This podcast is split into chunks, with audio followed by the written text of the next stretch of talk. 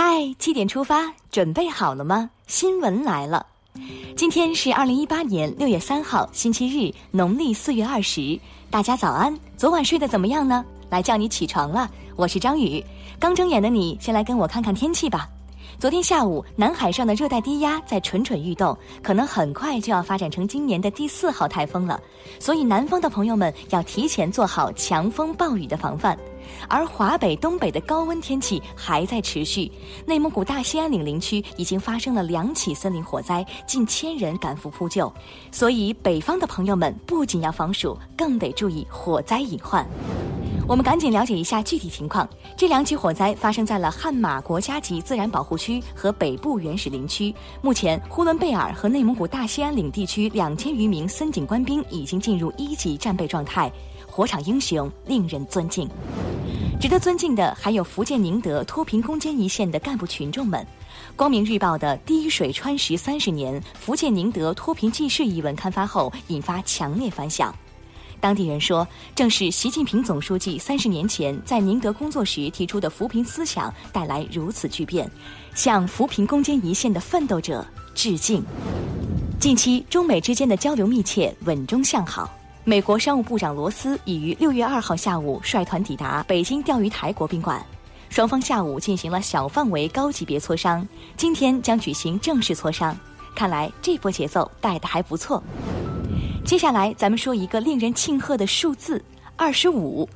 随着国家医疗保障局正式揭牌亮相，深化党和国家机构改革方案确定的二十五个新组建或重组建部门全部完成挂牌，新牌子终于集齐了。你合影了吗？在各大部委中，先要给财政部点个赞。今年七月一号起，我国将进一步降低日用消费品进口关税。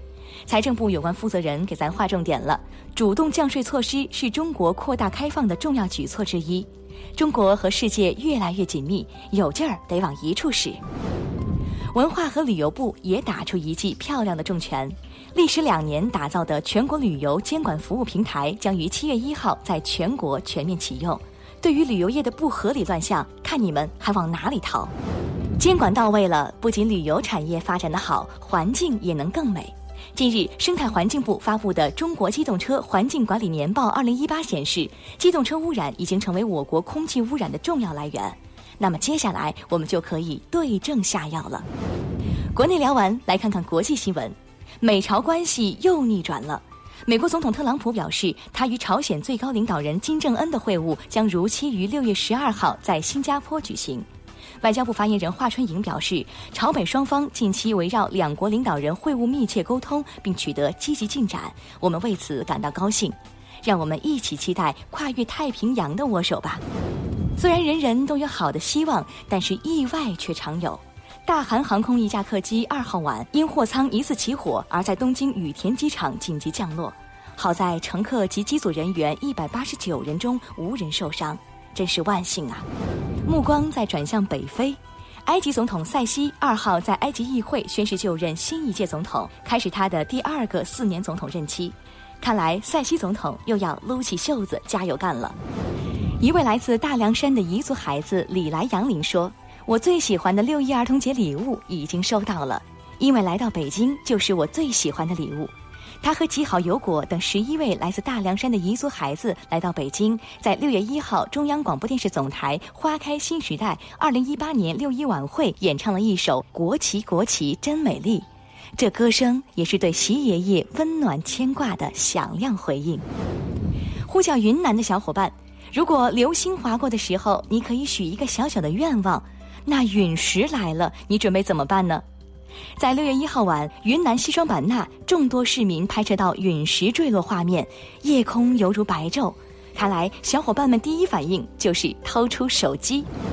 我小时候也许过一个愿望，就是生病的时候，护士小姐姐可以随叫随到。近日，山东、福建等地悄然兴起共享护士医疗模式，让我的愿望实现了。打开手机 APP，手动下单即可呼叫护士到家中服务。真的是要为现在的新兴医疗模式点个赞，太方便了。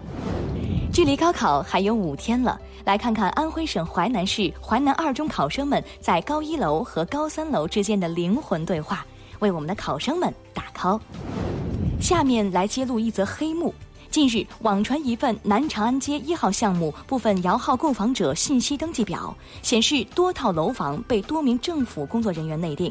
经过调查，有三十五名公职人员存在黑幕行为，目前已有八人被免职。看来占小便宜，早晚得吃大亏啊！接下来进入到今天的每日一席话：博学之，审问之，慎思之，明辨之，笃行之。二零一三年三月一号，习近平总书记在中央党校建校八十周年庆祝大会暨二零一三年春季学期开学典礼上，引用“博学之，审问之，慎思之，明辨之，笃行之”，提出思考、学习和实践的问题。他认为这三者应该是相辅相成的，知与行应该是合一的。这句话出自《中庸》。意思是广泛的学习各种知识，详细的向别人询问，缜密的进行思考，明确的分辨是非，踏踏实实的去践行。好了，七点出发就到这里，我们明天同一时间再出发。大家早安。